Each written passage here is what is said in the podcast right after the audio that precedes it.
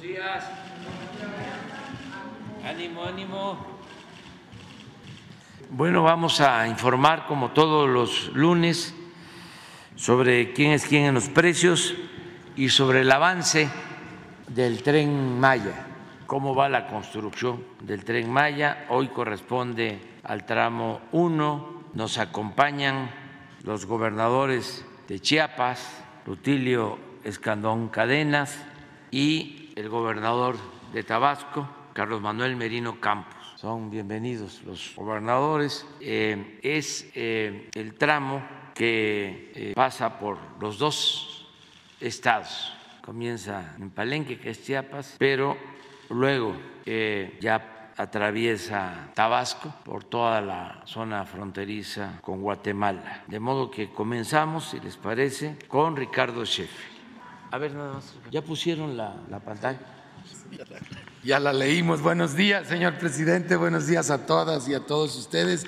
¿Quiénes quieren el precio de los combustibles? La semana pasada el promedio de la gasolina regular fue de 22 pesos 57 centavos el litro, de la premium 24 pesos con 68 centavos y del diésel 24 pesos.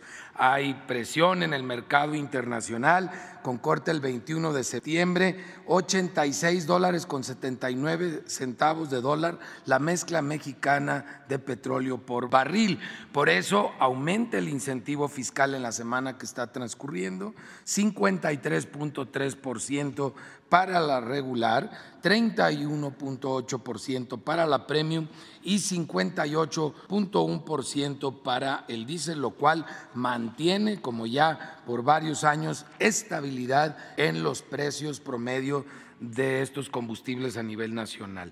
Las tres marcas más careras la semana pasada fue Oxogas, que se llevó el primer lugar, no, no sé por qué no les gusta dar un precio razonable. Chevron, que era difícil rebasarlo, pero pues Oxogas lo logró. Y Petroseven, ahí están los tres más careros la semana pasada. Ya saben a dónde ir si quieren pagar muy caro. Y los tres aliados de los consumidores fue Repsol, BP y ExxonMobil. Vamos a ver por tipo de combustible, tomando en cuenta el margen el precio más alto con el margen más alto para la gasolina regular lo encontramos en Valero, en Tonalá, Jalisco, 24 pesos con 49 centavos. Este doctor que se volvió gasolinero quiere ganar lo mismo en las cirugías que cargando tanques de gasolina con un margen de 3 pesos con 84 centavos. La verdad, muy pasado de rosca este doctor.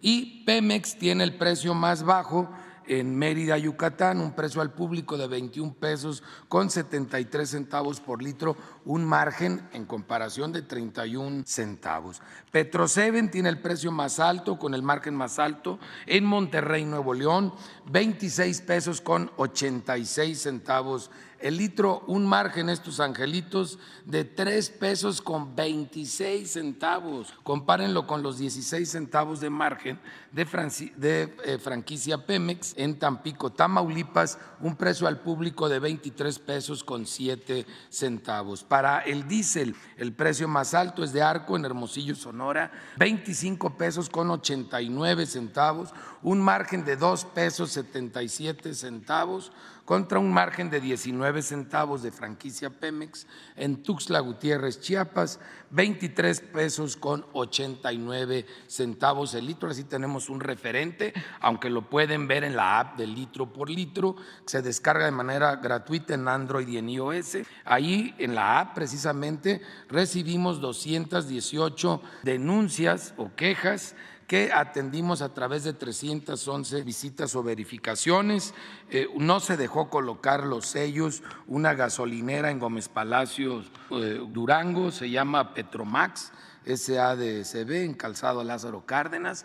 Esos tienen problemas y no nos dejaron poner los, los sellos. Esperamos regresar pronto ya con apoyo de la Guardia Nacional, mientras que una gasolinera no se dejó verificar en Tlaquepaque, Jalisco, eh, está ubicada en Avenida Jesús González Gallo. También seguimos revisando el tema de los servicios sanitarios, que estén limpios, es un servicio importante y que de preferencia no lo cobren. Vamos a ver ahora el gas LP con corte el 20 de septiembre, el precio internacional convertido a kilos y a pesos fue de 20 pesos con 74 centavos el kilo, mientras que el promedio de las 220 regiones con esta política de precios máximos que ha instaurado el presidente Andrés Manuel López Obrador, el precio promedio fue de 17 pesos con 54 centavos, significativamente por abajo del precio internacional.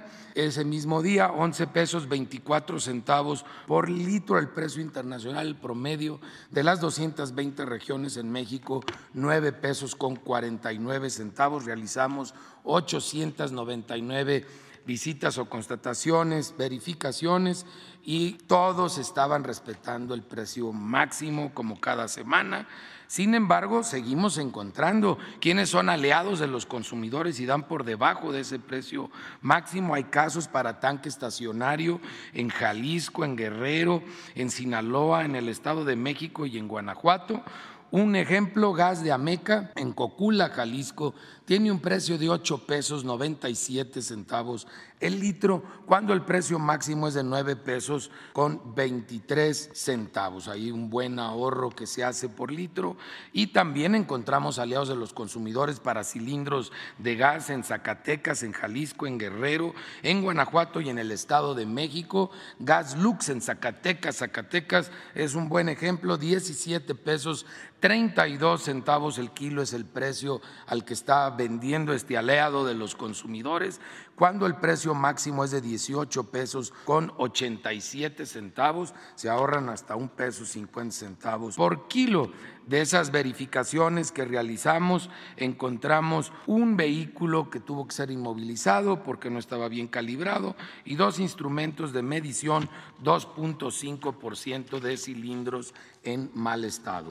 Vamos ahora a ver quién es quién. En los 24 productos que más consumen las familias mexicanas, un paquete para una semana, tenemos resultados del Índice Nacional de Precios al Consumidor en bebidas y alimentos. Podemos ver una ligera alza, es una tendencia que ha estado manteniendo las últimas, los últimos meses, bastante presión en general en el Índice Nacional de Precios al Consumidor de Bebidas y Alimentos, sin embargo, en el precio alto y bajo de la canasta básica, gracias a esa alianza entre productores y grandes distribuidores, grandes comercializadores, se mantiene estabilidad en estos 24 productos. Vamos a verlo en la zona centro, donde el precio más alto es de 1.032 pesos con 70 centavos por abajo de ese famoso 1.039 pesos. Es de Walmart en la Miguel Hidalgo, aquí en la Ciudad de México, mientras que el más bajo es de Soriana, en Cuautitlán, en el Estado de México, 832 pesos con 20 centavos. En la zona centro-norte, Bodega Horrera, en La Paz, Baja California Sur, tiene el precio más alto en 1.023 pesos con 40 centavos y los mismos 24 productos en Chedraui de San Luis Potosí. San Luis Potosí está en 850 pesos con 30 centavos. En la zona norte, Walmart en Ciudad Juárez tiene el paquete en 1.024 pesos con 20 centavos, mientras que Soriana tiene el precio más bajo en Chihuahua, Chihuahua, la capital de ese mismo estado, y el precio más bajo 808 pesos con 80 centavos, el más bajo para este paquete en todo México. Por último, en la zona sur-sureste, Bodega Aurrera, en Santa Cruz, Jojocotlán, Oaxaca, está en 1.039 pesos mientras que el más económico es de Soriana en Boca del Río, Veracruz, 814 pesos. La próxima semana estaremos entregando los premios, reconocimientos a los que dan los mejores precios en el trimestre. Y ahorita tenemos preparado un video sobre refrescos, sobre bebidas. Cuando vemos los ingredientes, si no podemos ni pronunciar un ingrediente, pues ay, piénsenle si no lo queremos tomar. Muy interesante el video de laboratorio. La sed, nada mejor que una jarra de agua fresca, preparada con poca azúcar y fruta de la estación. Instituto Nacional del Consumidor. Desde hace más de 30 años, la Profeco se ha esforzado en concientizar a la población mexicana sobre la importancia de tener una alimentación sana. Este esfuerzo sigue día a día para orientar a los consumidores y que tomen mejores decisiones de compra. Con el fin de informar a la población sobre de qué están hechos los refrescos, se analizaron 46 marcas. Se revisó la cantidad y tipo de azúcares, edulcorantes, cafeína, calorías y la veracidad de su etiquetado. Con la ayuda de la herramienta Quienes quieren los precios, se determinó el precio promedio de estos productos se encontró que 35 de los 46 refrescos analizados contienen edulcorantes y 9 cafeína, ingredientes no recomendables en niños.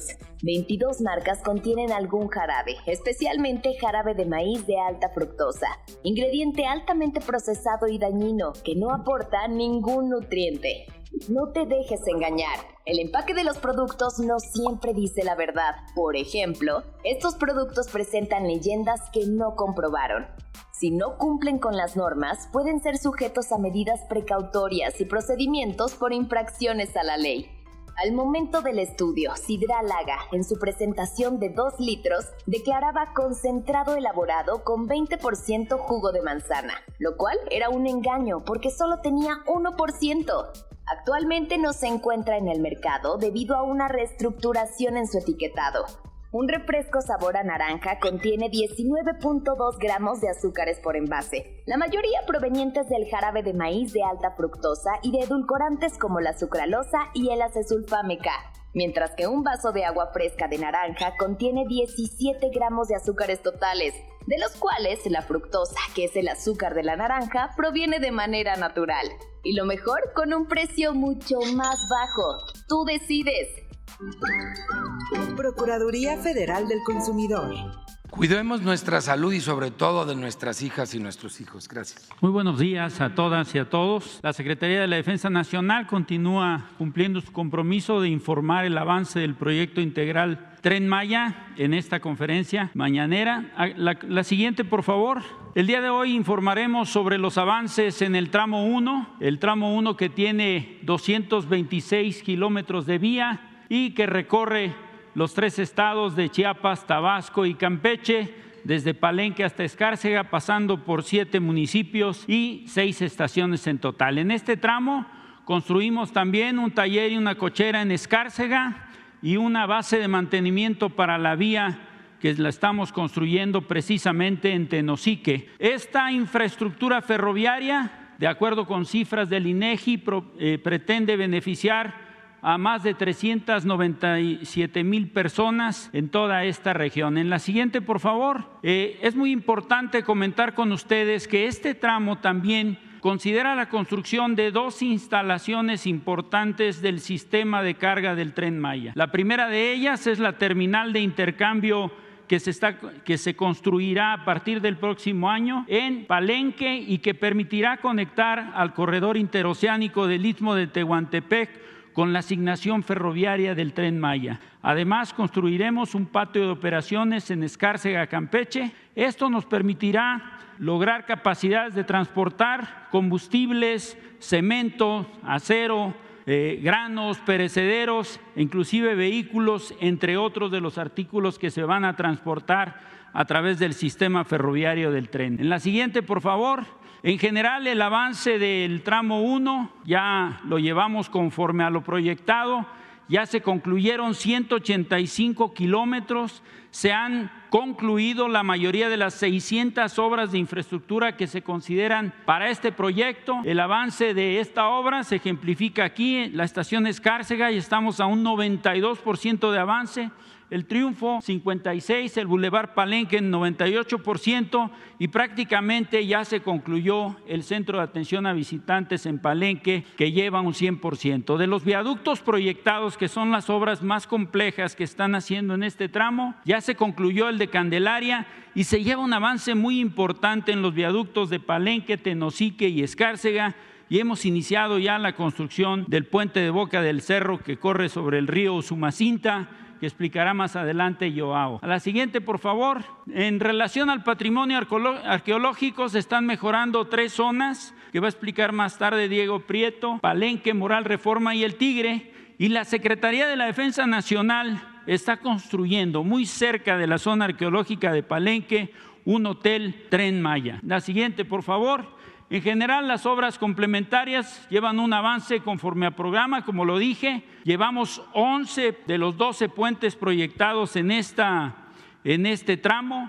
El de Boca de Cerro está en proceso. Se han concluido 386 drenajes transversales de 387 proyectados, 174 pasos peatonales, vehiculares y de, fauna, de los 204 proyectados y todas estas obras han permitido generar más de 21 mil empleos en beneficio de la población de esta región y por supuesto del mismo número de familias. Es, señor presidente, hemos avanzado con el proyecto conforme a programa, cumpliremos con el compromiso de inaugurar el tren Maya en diciembre del 2023 que nos va a permitir conocer, entre otros, entre otros destinos turísticos importantes, la cascada Roberto Barrios, la iglesia del Señor de Tila, conocida como de Colores, el cañón de Lucimacinta y la zona arqueológica espectacular de Palenque. A continuación, me voy a permitir presentarles un breve video del avance del tramo 1 del Tren Maya.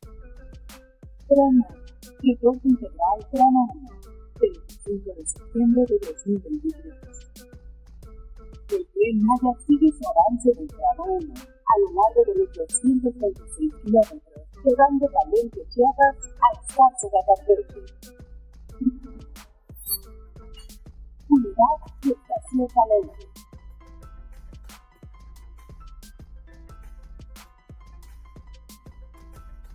Casetas de control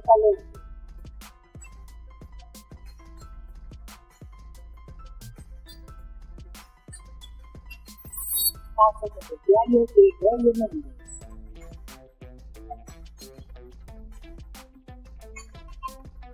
Estación Boca del Cerro. Puente del Cerro.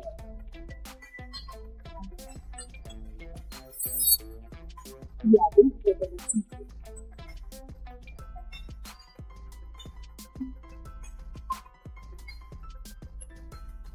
Puente San Pedro.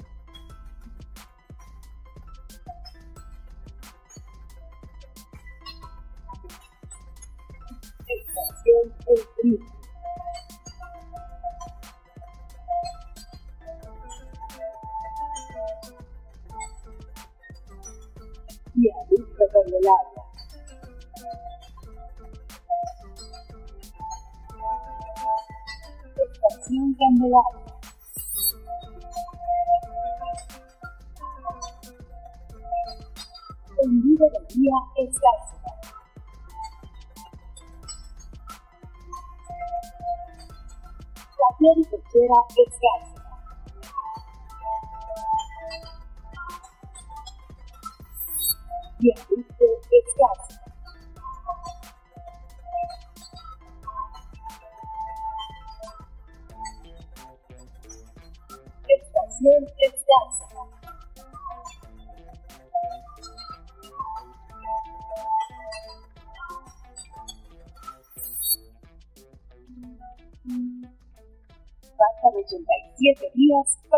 inauguración del Tren Maya en diciembre de 2023.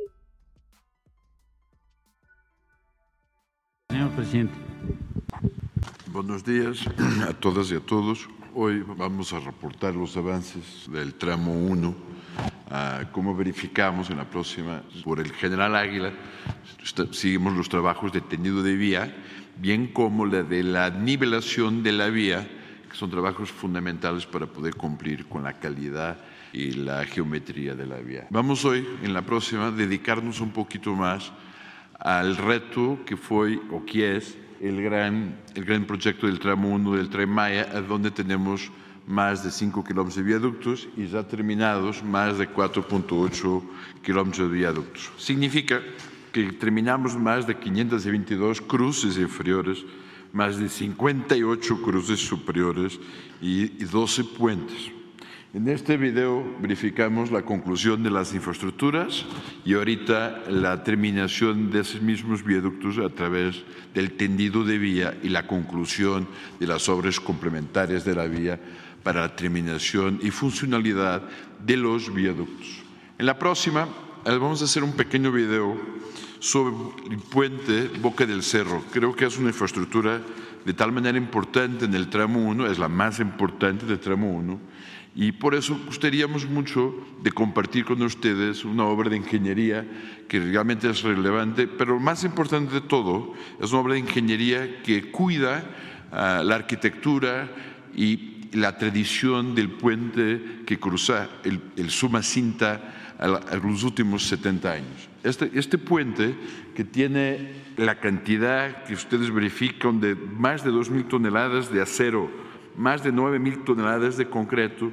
Es una estructura de carros que verificamos aquí, un carro de lanzamiento de dovelas, y que son 21 dovelas que se van a encontrar en las próximas semanas para terminar eh, la construcción de este mismo puente.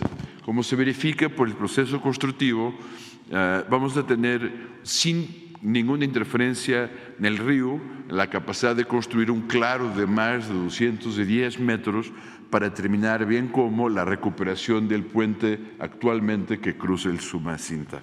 Nos da mucho orgullo esta obra de ingeniería y tenemos la tranquilidad que vamos a respetar el patrimonio cultural que fue el puente actual del, del Usumacinta. En la próxima reportamos un poco que es muy importante para nosotros, que es el tema uh, del programa de manejo de la fauna y reubicación de la fauna. Recuperamos, rescatamos más de 21 mil plantas y tenemos una tasa de éxito de sobrevivencia de esas mismas plantas de más de 85%. Eso significa que estamos todos muy enfocados en el trabajo de mantener toda y cualquier plan de manejo de fauna y de flora con una tasa de éxito bastante elevada para un tipo de obra como este que tenemos. En la próxima, para terminar, todo el mundo habló de las estaciones, siempre presentamos una estación a cada, a cada semana. La estación El Triunfo es una estación importante, va a generar una, un importante desarrollo de la zona.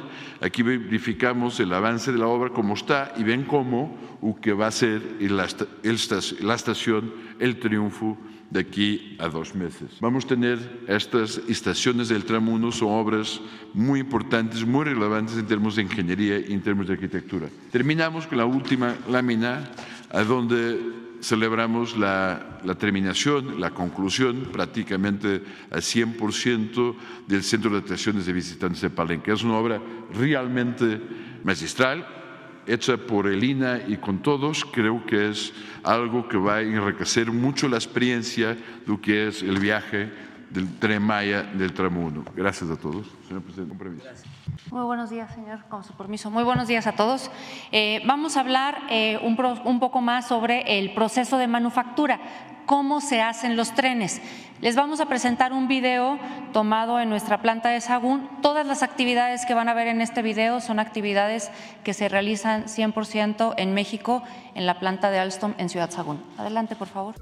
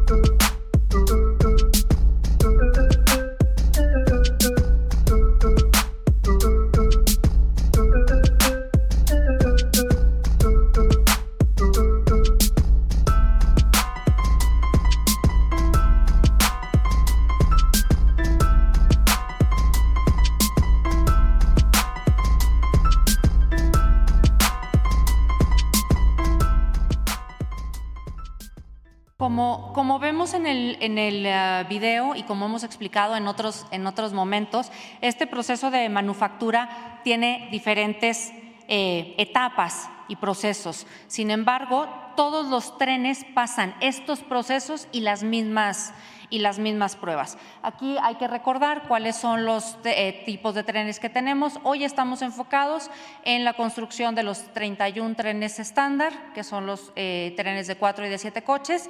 Se, se, procederá también el tren 18, 19 y 20, son los trenes de larga distancia y continuaremos también después con trenes estándar y con eh, los trenes restaurante. Estos son algunos de, de, los, de, de los números. Y bueno, hoy en día estamos con la manufactura de, la, de, las, de, las, unidades, la producción en serie y las pruebas y entrega. En la siguiente lámina podemos ver más a detalle cuáles son estos procesos. Y esto es muy importante, toda la parte de la caja como tal es esta caja que tiene toda la parte de aluminio y recordar que la parte de abajo es que se llama bastidor, que es digamos la parte de abajo del tren, es un proceso que se hace en acero al carbón para que el tren sea más robusto. En la planta se hacen los dos procesos y algo en lo cual yo me quisiera concentrar mucho es en el tema del bogie. El bogie, que es la foto que pueden ustedes ver abajo, que es la parte que va abajo del tren, abajo del bastidor, que es la que lleva toda la parte de la rueda del tren y de los eh, sistemas para el frenado del tren, normalmente se hace en otros países. En el, en el caso de Alstom, la mayoría de los bogies se hacen en Alemania o se hacen en Francia. Aquí estamos muy orgullosos de que se trajo a México la producción de este bogie y hoy los, tren, los trenes van a tener bogie 100% mexicano, producidos en Alstom, en México, en la planta de Sagún, por manos mexicanas, con una transferencia de conocimiento y de tecnología. Además, en un tiempo récord, porque logramos hacerlo en 16 meses. 16 meses a lo mejor puede, puede sonar como, como mucho eh, pa, para nosotros, ¿no?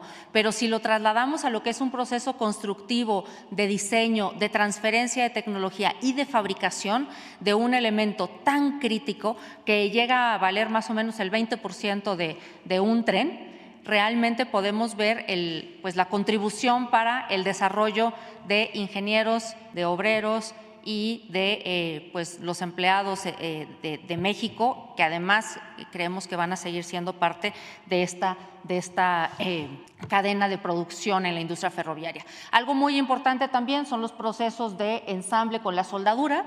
En la parte de la soldadura hay que recordar que tenemos una escuela de soldadores en, en, en Sagún y también para la parte de pintura una escuela de pintura para poder cumplir con las normas oficiales tanto eh, de producción en México como de exportación. Es decir, estamos validados eh, en, varias, en varios organismos del, del, mundo. Y en la parte de equipamiento no solamente es el equipamiento, digamos, de las eh, luces, de la parte de los asientos, es toda la parte del equipamiento que no se ve y que es la más crítica. Imaginemos el sistema circulatorio, son todos estos arneses que llevan toda la comunicación eléctrica y electrónica para transmitir cualquier señal al tren y que van por dentro y sobre todo por abajo. En el video veíamos por ahí alguien que estaba colocando unos, unos arneses bajo bastidor. Todas las instrucciones que recibe el tren de forma eléctrica y electrónica van a través de estos, de estos arneses y forman parte del equipamiento. Y después pasamos a la serie de pruebas que ya creo que les he explicado mucho a detalle y que no, no quiero aburrirlos, pero que son las eh, pruebas estáticas y las pruebas dinámicas, tanto en movimiento como sin movimiento primero sin movimiento que se empiezan a probar las luces, todos los sistemas y luego ya las pruebas en movimiento en el tren, en donde estamos hoy en día con los trenes 1, 2 y 3 en este tipo de pruebas y que continuaremos trabajando para este tren para México, hecho en México y que estará en circulación en diciembre del 2023. Muchas gracias, muchas gracias, señor. Muy buenos días, presidente, gobernadores, compañeras y compañeros este gran equipo de trabajo, amigas y amigos de los medios. Eh, Seguimos trabajando empeñosamente para que el sistema ferroviario esté acompañado de un trabajo cuidadoso de recuperación de la memoria, de fortalecimiento de nuestra identidad, de profundización en el conocimiento de la gran civilización maya y por supuesto también de búsqueda de bienestar para las comunidades en el entorno. Por lo que hace al salvamento arqueológico, hemos concluido ya desde hace tiempo las labores en la troncal de este tramo 1 pero estamos trabajando en obras complementarias, como lo vamos a ver más adelante, recuperando importantes hallazgos, por lo que hace a bienes inmuebles, estructuras arquitectónicas, caminos, albarradas, basamentos, plataformas, recuperamos 2.698 elementos construidos, 248 bienes muebles relativamente íntegros, muchos de los cuales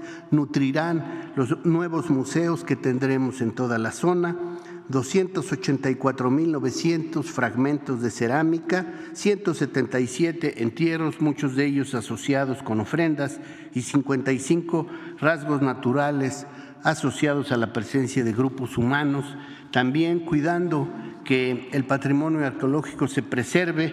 Hablaba Joao del puente Boca del Cerro. Allí en Boca del Cerro se tuvo que eh, verticalizar el talud para poder eh, salvar un sitio arqueológico que se encuentra en la parte superior del el cerro que em, eh, forma parte de este cañón de Usumacinta. Eh, trabajamos, como ya se dijo, tres zonas arqueológicas. Si podemos pasar a la que sigue, una de ellas es Palenque, Patrimonio Cultural de la Humanidad. En, en Palenque los trabajos de investigación y conservación están casi concluyendo. Hemos eh, abierto nuevas áreas para la visita, hemos recuperado hallazgos importantes como los que hemos informado en estas conferencias matutinas. La señalética va en un 73% y la infraestructura, particularmente el museo que vamos a reestructurar en un 38%. La que sigue, por favor, nos habla precisamente de los avances en la reestructuración del Museo de Sitio en honor de Alberto Ruz Lullier, el descubridor de la tumba de Pacal. Este museo que originalmente solo se iba a mejorar en términos de su museografía, se decidió, gracias a la instrucción del presidente, reestructurarlo para darle mucho mayor solidez estructural y mucho mayor capacidad de albergar una colección que se enriquece y crece con los nuevos hallazgos. La que sigue, se informó que el CADVI está terminado y es cierto, ponemos 99% porque falta todavía que el INA reciba este centro de atención a visitantes y estamos platicando con los vendedores ambulantes, con eh, las eh, artesanas, con los grupos de guías de turistas para que este centro de atención pueda albergar sus actividades de artesanales y de comercio y como hemos insistido y el, presidente nos ha indicado, pues las zonas arqueológicas compartan beneficio para las comunidades y grupos eh, que viven en el entorno. La que sigue es Moral Reforma en el estado de Tabasco. Vamos a poder acceder ahí a través de la estación El Triunfo. Vamos en un 57% de avance en las tareas de investigación y conservación y la señalética ya lleva un avance en términos de contenidos y producción de las cédulas de un 73%. El eh, Moral Reforma va a tener también un pequeño centro de atención a visitantes que lleva una fase inicial constructiva de un 3%. La que sigue, por favor, es el Tigre en el estado de Campeche. Vamos a acceder a esta zona arqueológica por la estación Candelaria. Las tareas de investigación y conservación van en un 85%, las de producción de las cédulas que se distribuirán alrededor, a, lo largo de los senderos interpretativos llevan un 73% y el CADBI y la infraestructura de la zona van en un avance del 5%. La que sigue, comentaba el general Águila, que se está construyendo el Hotel Tren Maya en Palenque, cerca de la zona arqueológica. Ahí se encontró en el salvamento que acompaña esta obra este interesante entierro. Voy a describir la información que nos aporta el arqueólogo Arnoldo González Cruz, responsable académico en la zona arqueológica de Palenque y también de este salvamento. El lunes 11 de septiembre se realizó el hallazgo de una tumba que contiene los restos de un individuo cuyo entierro está acompañado de tres vasijas cerámicas. a manera de ofrenda. La excavación hecha en el montículo principal del sitio arqueológico, ubicado a un lado del hotel, señala que el edificio fue construido ex profeso para contener la tumba de un personaje, lo cual, debido a la forma y dedicación de la construcción, indica que fue una persona importante para la comunidad que se asentó en el sitio, en la periferia y a dos kilómetros de la zona nuclear. La tumba se encuentra a cuatro metros de profundidad de la cima de la estructura y se trata de lo que se conoce como una cista, espacio funerario construido con sillares de piedra a manera de cajón y cuyo techo cerrado o tapado mediante lajas de piedra caliza. El individuo fue colocado boca arriba con las piernas extendidas y su cabeza apuntando al norte. Asociados al individuo se encontraron dos orejeras y dos cuentas de piedra verde. En cuanto termine la excavación y se lleven a cabo los estudios de antropología física, se aportarán mayores datos sobre la persona que fue enterrada en esta estructura. Un hallazgo importante asociado a las tareas del tren Maya. ¿Es cuánto? Con su permiso, señor presidente, pues en Chiapas estamos muy contentos porque esta maravillosa obra del tren Maya todavía no se inaugura y está ya dando un gran resultado, eh, fortaleciendo la economía, el desarrollo de Chiapas, tenemos más turismo y pues este, esto sin duda alguna junto a otras importantes obras como Dos Bocas, el Transísmico, la gran Universidad de Politécnico que se está construyendo en Palenque, el Hospital del Iste, por mencionar algunos, traen mucho bienestar al pueblo de Chiapas.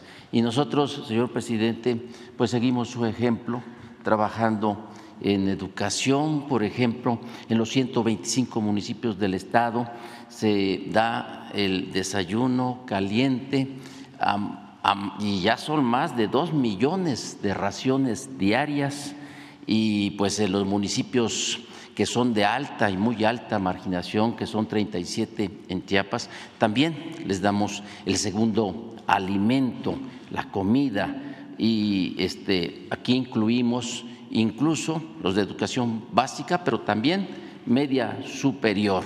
Esto ayuda mucho a Chiapas y es un programa en el que pues ya en estos municipios muy pobres la gente, los niños, los jóvenes pues regresan con el segundo alimento a su hogar. Este programa le hemos denominado Barguita llena, corazón contento de regreso a casa. Y en la salud, pues hemos reconvertido hospitales, clínicas, centros de salud y también tenemos la salud móvil a través de los convoys de la salud que atienden de manera integral a las chiapanecas y los chiapanecos.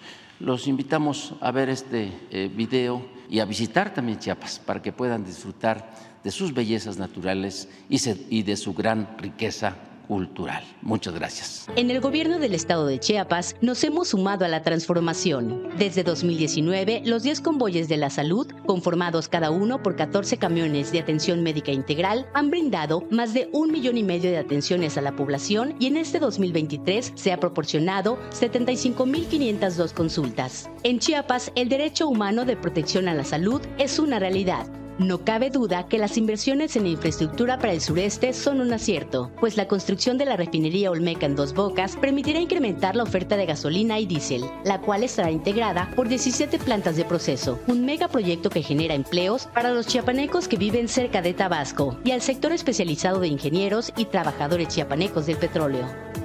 En este rubro de empleo hemos crecido como nunca. Chiapas es de las tres entidades con mayor avance en la disminución de la pobreza laboral del país, según el reporte del Coneval. Con el proyecto de Barriguita Llena Corazón Contento de regreso a casa, se ha distribuido 965.939.589 apoyos alimentarios a 1.576.544 niñas, niños y adolescentes de 18.958 escuelas de educación pública en los 124 municipios del estado, con una inversión de 4.125.712.702 pesos. Señor presidente, estos logros son prueba fehaciente de que las políticas públicas de la Cuarta Transformación son exitosas. Chiapas es el estado con mayor reducción de la pobreza en México, ya que disminuyó el 10.6%. A todo lo anterior se suma la magna infraestructura del tren Maya, que traerá turismo nacional e internacional con mayor derrama económica, siendo Palenque beneficiado con una importante estación del gran proyecto ferroviario. Más turistas podrán admirar nuestra grandeza cultural, siendo Chiapas el inicio de México, lleno de naturaleza, magia ancestral y tradición maya. Es por ello que los invitamos a visitar el paraíso que atesora Chiapas de corazón. Muchas gracias. Gobierno de Chiapas. Muy buenos días, muy buenos días, señor presidente. Buenos días, medios de comunicación, compañeras y compañeros que hoy nos acompañan. Agradezco la invitación a este espacio donde diariamente se informa al pueblo de México. Tabasco se encuentra muy feliz con los avances y el impacto positivo de esta gran obra estratégica integral como es el, tren Maya el jaguar rodante que comparte 226 kilómetros entre los estados de Chiapas, Campeche y por supuesto Tabasco. Y es en Tabasco donde se podrán contemplar a lo largo de su recorrido importantes y majestuosos paisajes enorme vegetación y mucha cultura y tradiciones. Será un paseo muy agradable para quienes utilicen este gran medio de transporte. El gobierno de Tabasco impulsa programas como es el de los ríos mayas, para poder aprovechar la gran riqueza hídrica que Tabasco tiene. Ahí se podrán visitar el majestuoso cañón de los Umacinta, la zona arqueológica de Pomoná con sus cenotes de Yanjá y Actonjá, poder observar la maravillosa y única danza del Pochó, el carnaval más raro del mundo, así como el Festival del Queso que cada año cobra mayor importancia. Poder visitar la zona arqueológica de Moral Reforma con sus impresionantes cascadas, edificaciones mayas, y practicar deportes acuáticos como la pesca deportiva en el increíble río San Pedro, uno de los ríos más limpios de México. Observar la gran variedad de atractivos turísticos que se complementan para hacer de este recorrido una experiencia memorable pero también sin dejar de lado que el impacto positivo del Tren Maya genera desarrollo y bienestar para los habitantes de estas regiones que por algún tiempo estuvieron olvidadas. Tabasco, sin duda, es el Edén de México y la puerta de entrada al mundo maya. Los invitamos a observar todas sus bellezas, a conocerlas, porque Tabasco tiene mucho que aportar a México y con el tren Maya será más notorio cada día. Los invito a ver un breve video para reforzar lo que digo más agua que tierra y más verde que cielo. Así es Tabasco, territorio por donde transitará el tren Maya en su tramo 1, compartiendo 226 kilómetros con los estados de Chiapas y Campeche. En este trayecto mágico por el Edén de México, los pasajeros podrán ser testigos de la flora y fauna más exuberantes de este paraíso tropical se adentrarán a nuestras más íntimas tradiciones como el pochó, conocido como el carnaval más raro del mundo. Serán distinguidos con nuestros únicos sabores, sabores que matizan ingredientes con recetas del pasado y el presente. A través de la ruta turística Ríos Mayas, impulsada por el gobierno del estado, los visitantes podrán ser testigos de nuestra incomparable riqueza acuática, con los dos ríos más caudalosos de todo el país y una veintena más que atraviesan nuestras tierras, zonas arqueológicas, eventos productivos, competencias internacionales, comercio, infraestructura y su gente. Siempre su gente, porque conocemos de aventura, folclore, hospitalidad, pero sobre todo de sonrisas. Al entrarse a Tabasco es único, pero hacerlo a través del tren Maya será incomparable.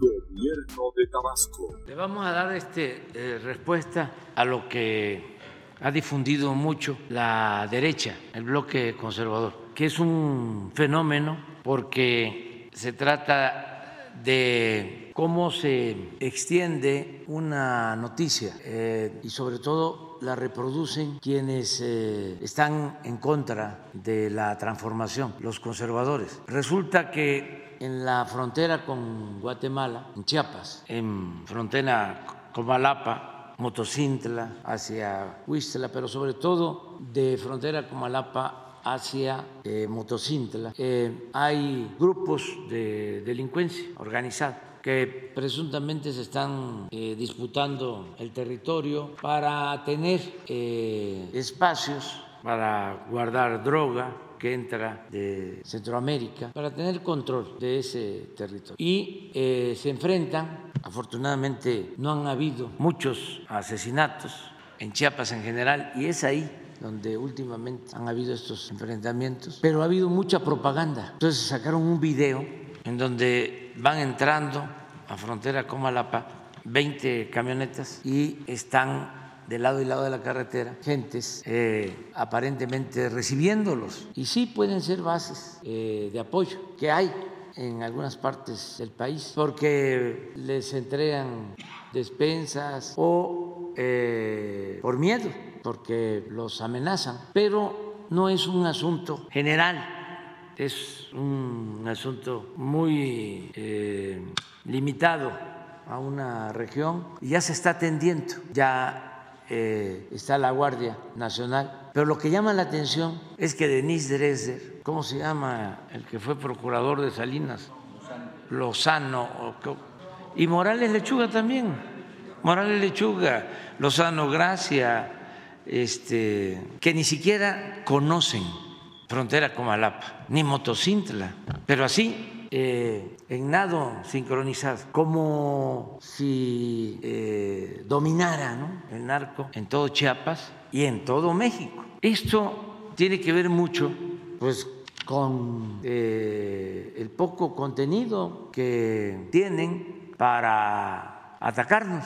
No hay miga. Entonces, cualquier cosa se vuelve viral o la vuelven viral entonces, nada más aprovechar para aclarar de que ya se está atendiendo este asunto, hacer un llamado a la gente que siempre ha estado respaldando nuestro movimiento de transformación. Yo he ido a esa región, he recorrido esa región desde la frontera, entrando por Trinitaria, por Comitán, frontera con Malapa, hasta bajar a Huistla lo menos he hecho ese recorrido diez veces, pueblo por pueblo. Conozco todos los municipios de la Sierra de Chiapas, con límite a Guatemala. Y estamos trabajando en beneficio de la gente. Es donde se aplican más los programas de bienestar. Por eso eh, les envío pues, eh, un saludo y al mismo tiempo el llamado para que no eh, caigan en actos ilegales, que no se dejen eh, someter, que no los enganchen, sobre todo a los jóvenes, y que ya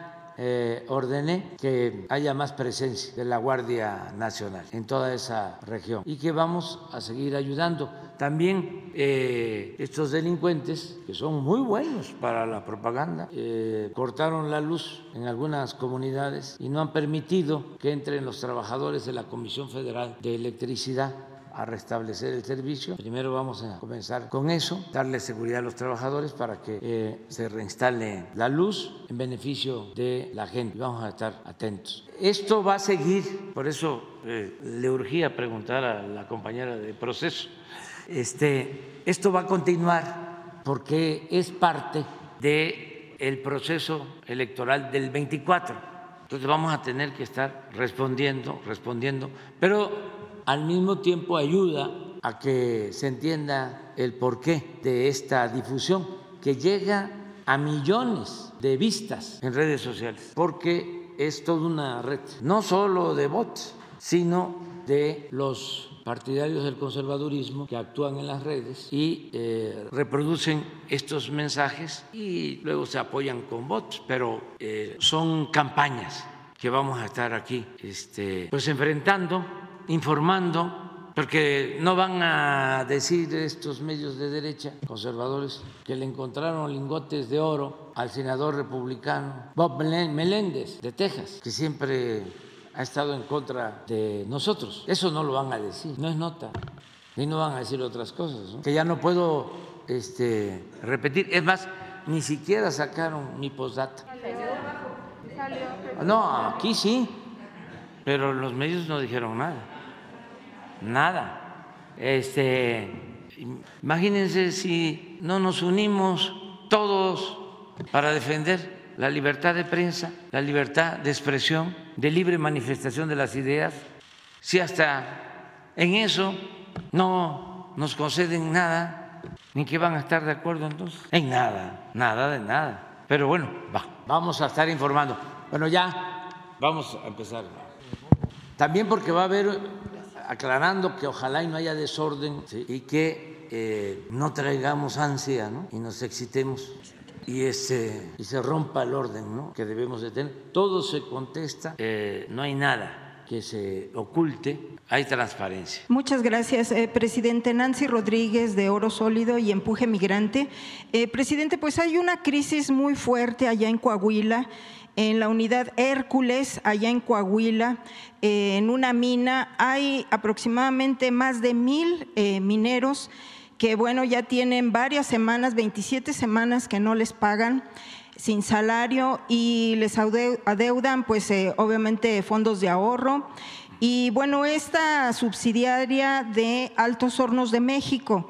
Pero fíjese, presidente, que pues el dueño, Ansira, eh, pues ya hasta les quitó el agua, les quitó la luz, la energía eléctrica y bueno, lo que pasa es de que los está presionando a los eh, trabajadores.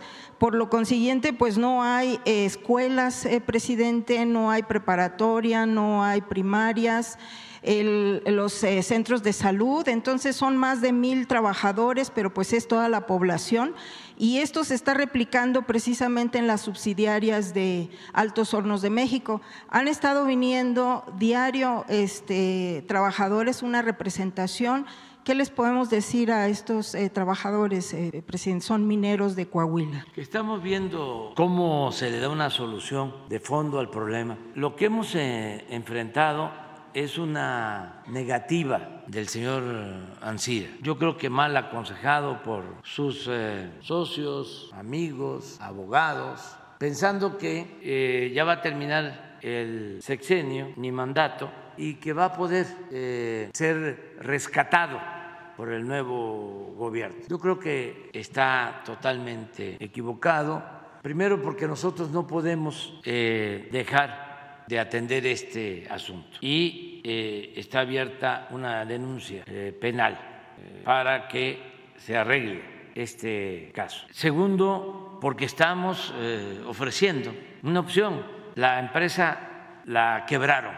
Ya conocen ustedes la historia. Esta empresa la privatizó Carlos Salinas de Gortari. Se habla de que los que privatizaron recibieron acciones de estas empresas, se la entregan al señor Ansira, la maneja muy mal porque eh, derrochan mucho dinero, no son buenos administradores, mucha prepotencia, mucho despilfarro, lujo barato, aviones que prestaban a políticos y llevaron a la quiebra a la empresa. Siempre bajo la protección del gobierno, al grado de que eh, le compraron una planta de fertilizante, también privatizada desde la época de Salinas, que valía 300 millones de dólares, bien pagada, y entregaron por la planta, que ya estaba prácticamente convertida en chatarra, 500 millones. Se demostró de que se pagó de más, ya se resolvió, ya aceptaron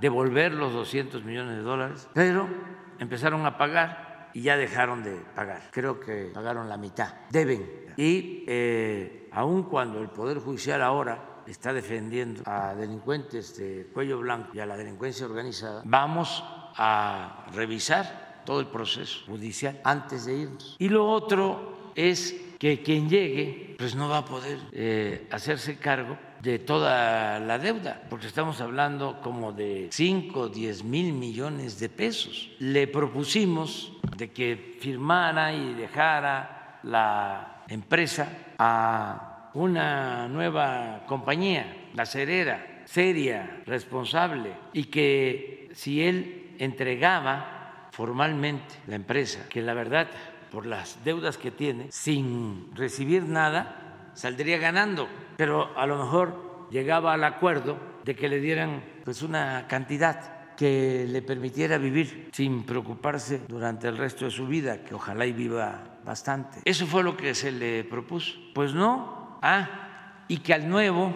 empresario eh, nosotros le íbamos a ayudar para que la deuda que tiene la empresa con el gobierno, que es considerable en impuestos, en Infonavit, en el seguro, en Comisión Federal de Electricidad, en Pemex, sin condonarla, porque no podemos hacerlo, porque es dinero del pueblo de México, sí se podía llevar a cabo una reestructuración, es decir, darles plazo a la nueva empresa para que con una inversión inicial se echara a andar de nuevo Altos Hornos, se recontratara a los trabajadores, se pagara a proveedores pequeños, medianos de la región y eh, se recuperara esta empresa que tiene mucho futuro porque es producción de acero.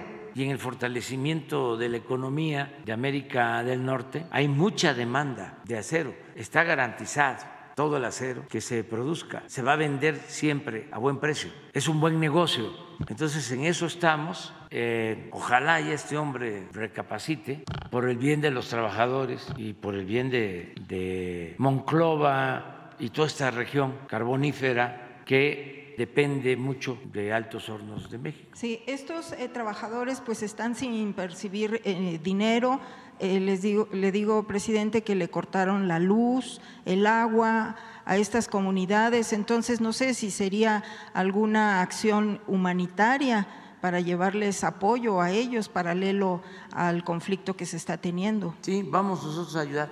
Ahí eh, el gobierno de Coahuila debería ocuparse de ellos, pero siempre ha estado más a favor del señor Ansira, porque el señor Ansira financiaba campañas, les prestaba el avión a los políticos. Este señor Moreira, ah, que está ahora de brazo derecho, Rubén Moreira, sí, para no hablar del, del otro Moreira que es Humberto, no, Rubén. Hay este, pruebas de que usaba el, el avión y otros políticos más. Entonces, en vez de apoyar a los trabajadores, y a la gente siempre apoyaron la corrupción, pero todavía tenemos tiempo para atender. Sí, y están aquí afuera si hay alguna Sí, vamos a buscar la forma de que se les eh, atienda. Le voy a pedir a la secretaria de, Gobernación, a Luisa María, que los atienda. Eh, sí, precisamente en este tema, eh, presidente, con la nueva secretaria de Gobernación, la licenciada Luisa María Alcalde, eh, para darle continuidad, eh, presidente, a la revisión de las actuaciones de los notarios con el Colegio de Notarios la barra de abogados y la revisión de sus códigos de ética y sus actuaciones. Y también, eh, paralelamente, presidente, con la llegada de la nueva gobernadora en el Estado de México, la maestra Delfina Gómez, Ahora sí se puede actuar para parar a estos notarios y abogados que han despojado a personas de la tercera edad allá en Nezahualcóyotl, en Chalco. El caso muy significativo que ya se lo he planteado aquí de don Arturo Ochoa, que revivieron a su papá después de 45 años de muerto eh, para hacer las escrituras falsas también utilizan cédulas profesionales falsas, no hay registro de los supuestos abogados y el notario Raúl Nameneme elabora las escrituras. Eh, presidente, ya le había yo informado acerca de esto, incluso que me habían enviado pues algunas intimidaciones, amenazas, pero quiero denunciarle, presidente, que ahora este notario eh, me ha demandado me demandó en franca intención de callarme y de pues intimidarme. Hasta la puerta de mi casa pues eh, me llevaron esta, esta demanda. Aquí está donde pues me pide, me exige que me calle y que deje de hablar de ellos. También han estado pidiendo ya informes para Google, para YouTube, de mis canales. En, este, en esta USB eh, me envió a la puerta de mi casa eh, participaciones de aquí de la mañanera. También pues hace alarde de que es eh, abogado de, bueno, más bien catedrático de la Escuela Libre de Derecho, donde pues usted sabe ahorita pues en esa escuela pues hay muchos de los adversarios de su gobierno y pues es muy lamentable porque pues lo único que quiere es intimidarme, callarme, como lo dice aquí, que deje yo de hablar de ellos. Entonces, eh, presidente, pues es importante revisar esto. Usted sabe que ahorita se están viviendo, lo acaba de decir, tiempos muy complicados, muy difíciles. Yo aquí saliendo de la mañanera, pues puede pasar cualquier cosa. Yo sí le pediría que se, eh, su apoyo y su respaldo en relación a esto. Y pues, ¿qué hacemos, presidente? ¿Me callo? ¿Dejo de denunciar? ¿Me quedo encerrada en mi casa? Porque así van a seguir, así están eh, eh, tratando de callarnos, presidente. Bueno, ahí tú decides, pero mi recomendación es que sigas eh, ejerciendo con libertad tu profesión, tu oficio, que tengas presente que la libertad no se implora, se conquista. Siempre los que intimidan eh, buscan que la gente deje de denunciarlos, son muy cobardes y eh, nosotros tenemos la obligación de protegerles. Gracias. Si hace falta que el mecanismo de protección te ayude y que puedas hablar también con la eh, secretaria de gobernación y que vea el asunto, o sea, que se te apoye legalmente. Y la gobernadora también, presidente, porque pues son eh, notarios y... Sí, pero no hay ningún problema, ella te ayuda, porque este, es una mujer con convicciones, muy sensible y muy buena. Y que reciba a los afectados también, porque yo al señor ni lo conozco, en mi vida lo he visto, y aquí está, ¿no? El, el notario Neme Name Name Neme Raúl contra Nancy Leticia Rodríguez Rodríguez. Entonces ni lo este, conozco. La secretaria de Gobernación con la gobernadora. Le pedimos a Jesús que este, te ponga en comunicación con ella. Muchas gracias, presidente. Es todo, gracias. Adelante. Buenos días, presidente Hans Salazar de Noticiero en Redes. Primeramente, preguntarle eh, si usted tiene registro y qué opina respecto a que un ministro de la Suprema Corte, Laines, apellidado Laines, eh, busca, busca tumbar, quitar eh, o anular la reforma eléctrica. Esto para, eh, se supone que para el 27 hay una propuesta para la Suprema Corte precisamente para en contra de lo que usted ha impulsado en torno a la, digamos, la renacionalización de la industria eléctrica, este proceso que había iniciado con los gobiernos anteriores para irlo, ir pues desmantelando lo que es la Comisión Federal de Electricidad. Ya se han hecho muchas cosas que no voy a enlistar. Preguntarle, presidente, si usted tiene registro de esto y qué opina al respecto. Bueno, no hay este, ninguna reforma en ese sentido. Acuérdense que ya la Suprema Corte resolvió sobre la inconstitucionalidad de la ley eh, eléctrica. Eh, sería bueno que nos explicaran los abogados pero ya eh, se vio artículo por artículo de la ley. Incluso algunos fueron eh, aprobados en la Corte por los ministros por unanimidad. No sé si eso lo puedan revertir, creo que no. Sería bueno saber eh, si están pensando en otros cambios. Podría ser, pero no, no les este, convendría porque seguirían mostrando el cobre y yo sí siento que entre más eh, actúen en forma tendenciosa los ministros de la Corte, más va a querer el pueblo elegirlos y va a buscar que se tengan las dos terceras partes, no solo mayoría simple, sino eh, la mayoría que se requiere, que son dos terceras partes, mayoría calificada para reformar la Constitución. Si a mí me preguntan eh, por qué va a ser importante la elección del de, eh, año próximo, bueno, porque va a ser un referéndum, no solo una elección o un plebiscito, en donde la gente va a decir, ¿quieres que continúe la transformación o no? Esa es la elección.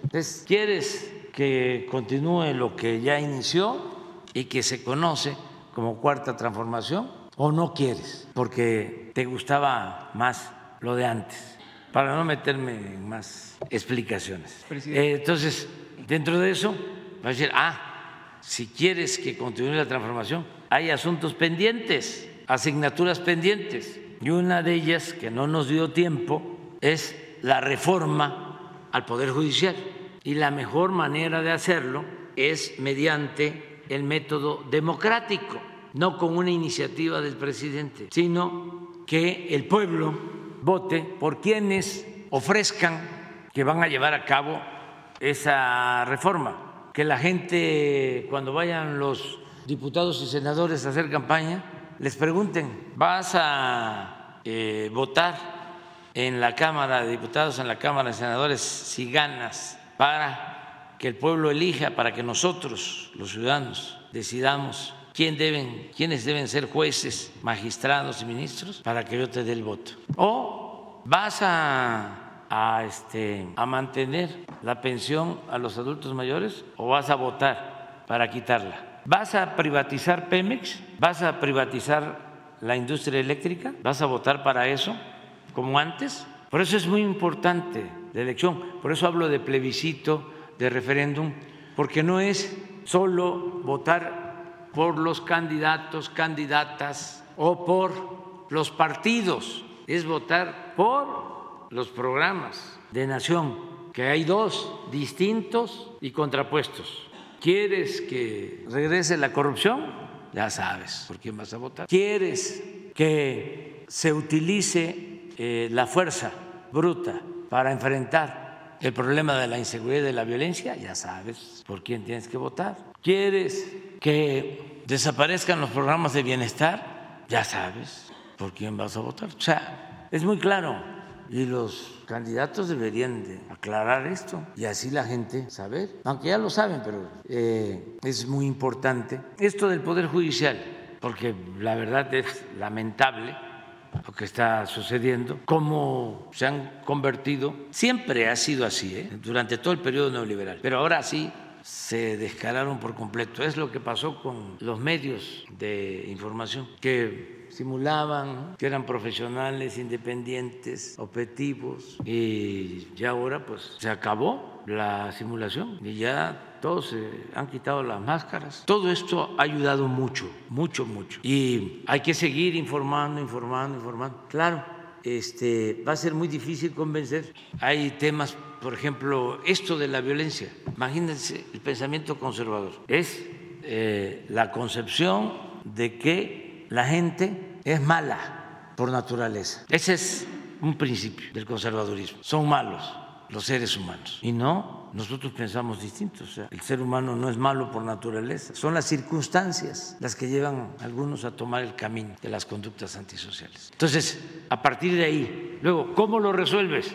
Pero no solo en México, en el mundo. Si eh, tienes problema de violencia, usa la violencia y cero tolerancia mano dura, que no te tiemble la mano. Y si puedes, lleva a cabo un plan de escarmientos y arrasa y mátalos en caliente y tortura y que haya masacre, masacres. Nada de la locura esa de abrazos, no balazos. Somos totalmente distintos, opuestos. Nosotros pensamos que la paz es fruto de la justicia, que si se atiende a los jóvenes, que si mejoran los salarios, que si se evita la desintegración de las familias, que si se fortalecen los valores, que si se combate el egoísmo, el individualismo, el consumismo, la búsqueda del lujo barato, la fantochería como modelo de vida, se avanza bastante, se vive en paz y eso nos ha dado resultados, bastante.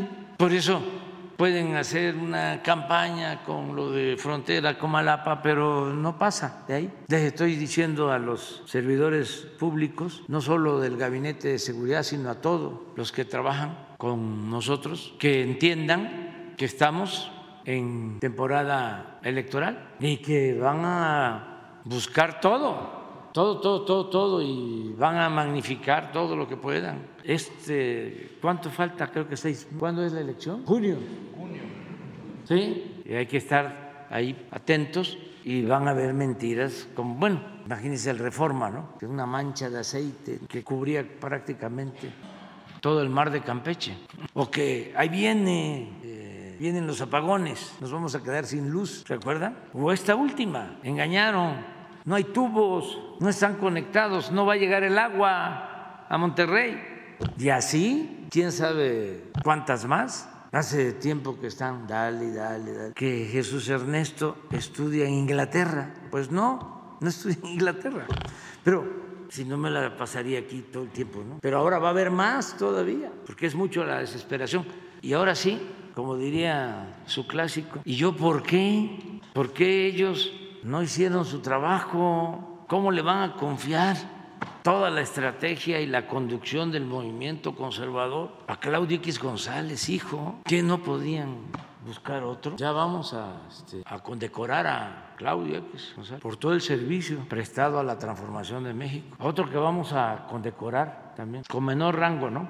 Es a Sheridan. A Sheridan, porque fue el descubridor de los plagios, ¿no? Y eso está ayudando ahora mucho en el proceso de transformación. ¿No? Este le damos también su reconocimiento a Loret y a, a Chumel por lo de los dolaritos. Compren los dolaritos porque se va a ir a 25 pesos por dólar. Todo eso pues ayuda. Al otro señor también, ¿cómo se llama? Ese señor Alarraqui, ese también nos ha ayudado bastante. Y otros más. La señora Denise Dresser, ¿cómo nos ha ayudado? ¿Cómo fue que le dijo a la maestra Delfina? Hedionda, ¿no? Maloliente, maloliente. Entonces, imagínense cuánto apoyo. El otro que también lo tenemos que reconocer, el que este, dijo que iba a quemar a los, sí, los de Morena, nos iba a quemar en la plaza del Zócalo. Todos esos, un día aquí los, sí, sus reconocimientos. Les damos sus medallas porque ayudan mucho.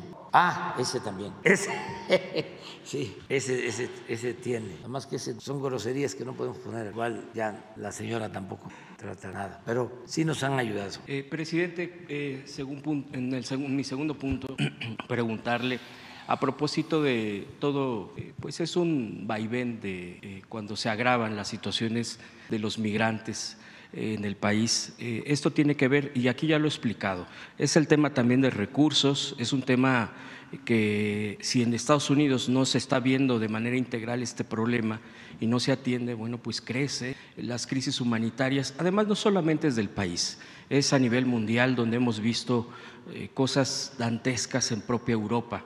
Eh, la visión de usted, y por eso hago este contexto, ha sido modificar. Eh, eh, esto, su planteamiento, presidente, fue a partir precisamente de un momento, de una tragedia muy particular en Ciudad Juárez.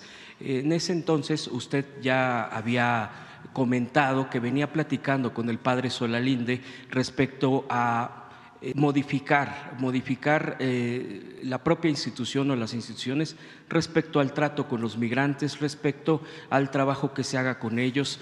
Eh, ¿Cómo va este, este tema en ese sentido de, eh, de raíz, no solamente coyuntural, que claro que se tiene que atender esta situación, por ejemplo, eh, pues del tránsito, pues que migración ha estado viendo con todo y sus asegúnes, la propia Guardia Nacional que tiene que también colaborar en la parte que le corresponde, pero preguntarle, presidente, eh, usted sigue con esta, eh, eh, este planteamiento de reforma profunda, de cambio profundo, de cómo eh, plantear desde el propio Estado, desde el propio gobierno, el trato con los migrantes. Y por último, ya nada más comentarle, presidente, pedirle, preguntarle si mañana, que es martes, entiendo que mañana es martes de la salud, si nada más recordando la si pudiera dar respuesta, se pudiera dar respuesta de los planteamientos que ya ha hecho sobre federalización de la salud en Puebla, si hay alguna fecha propuesta, y esto por la situación que aquí ya he planteado,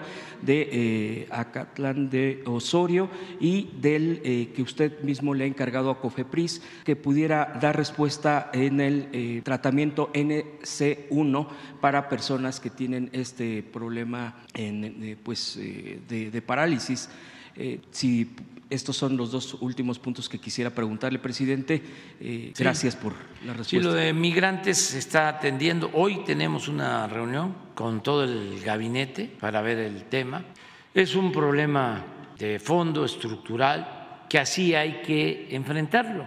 pero ya hemos hablado de que no se va al fondo. Se están haciendo cosas por parte del gobierno de Estados Unidos que nunca se habían hecho. Hay que reconocerlo. Por ejemplo, el que se haya abierto una vía para llegar a Estados Unidos mediante un trámite eh, legal que pueden hacer venezolanos, cubanos, haitianos, nicaragüenses. Esto no existía, ayuda mucho, pero hace falta enfrentar los problemas de crisis, de bienestar crisis de bienestar en los países del mundo. Tiene que haber un plan de apoyo a países en donde hay mucha pobreza y no hay oportunidades de trabajo, donde no hay eh, el derecho a vivir libres de miseria. No, no hay. Por eso la gente tiene que echarse a andar. Son dos cosas. Es la falta de oportunidades, de empleo, de trabajo,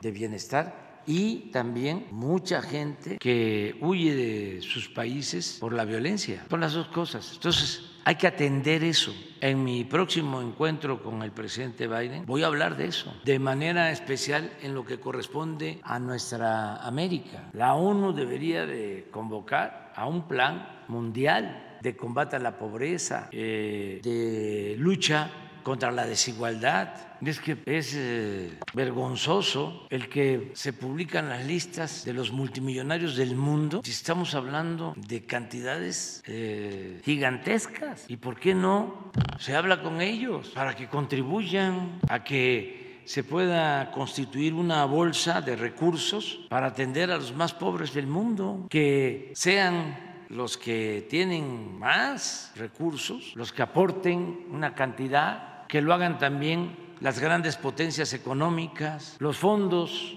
económicos, el Banco Mundial, el Fondo Monetario Internacional, los fondos de inversión, todos, y que se atienda a la gente más necesitada que se reactive la economía en todos los países para que la gente no tenga necesidad de emigrar y también que se resuelvan problemas de tipo político que se originan muchas veces por el afán de predominio en regiones, por el afán hegemónico. Eso debería de hacerlo la ONU. Yo hice una propuesta cuando fui en ese sentido. No, la tomaron en cuenta, porque la ONU está anquilosada, empolvada necesita una sacudida. Es pues un florero, una vitrina, es para ir a hablar allá unos cuantos minutos de fama a los gobiernos del mundo, que yo no sé si los escuchan, ¿eh? cada vez menos. Antes era más escuchado lo que decían los primeros ministros, presidentes, jefes de Estado en las asambleas de la ONU. Ahora pasan de noche. Ya hay que cambiar eso, hay que reformar la ONU. Y en el caso de América hay que buscar eh, una mayor integración con respeto a las soberanías de los países. Está marchando muy bien lo del tratado económico comercial en América del Norte, pero necesitamos apoyar América Central, apoyar a muchos países del Caribe, de Sudamérica, consolidar América. Y eso puede lograrse. Y no ha habido un plan de apoyo a países de América Latina y del Caribe desde la época del presidente Kennedy, desde la Alianza para el Progreso. Sobre eso quiero hablar con el presidente. No le hace que lleve tiempo y a lo mejor a mí no me va a corresponder verlo, pero hay que plantearlo. Yo recuerdo que cuando iniciamos el gobierno eh, insistíamos mucho, mucho, mucho en que teníamos que fortalecer el consumo interno en América del Norte y que teníamos que apostar a la sustitución de importaciones. Y siempre hablaba de eso. Y no hacían caso, no había respuesta y seguíamos y seguíamos insistiendo. Vino la pandemia, creo que en Asia eh, no supieron entender las nuevas circunstancias y actuaron con mucha prepotencia y hicieron sentir su poder en el control, por ejemplo, de los chips, los semiconductores, porque se quería comprar una estufa, un refrigerador en Estados Unidos, en México, y lo entregaban en seis meses. No había por la falta de los semiconductores o los chips. ¿Qué pasó?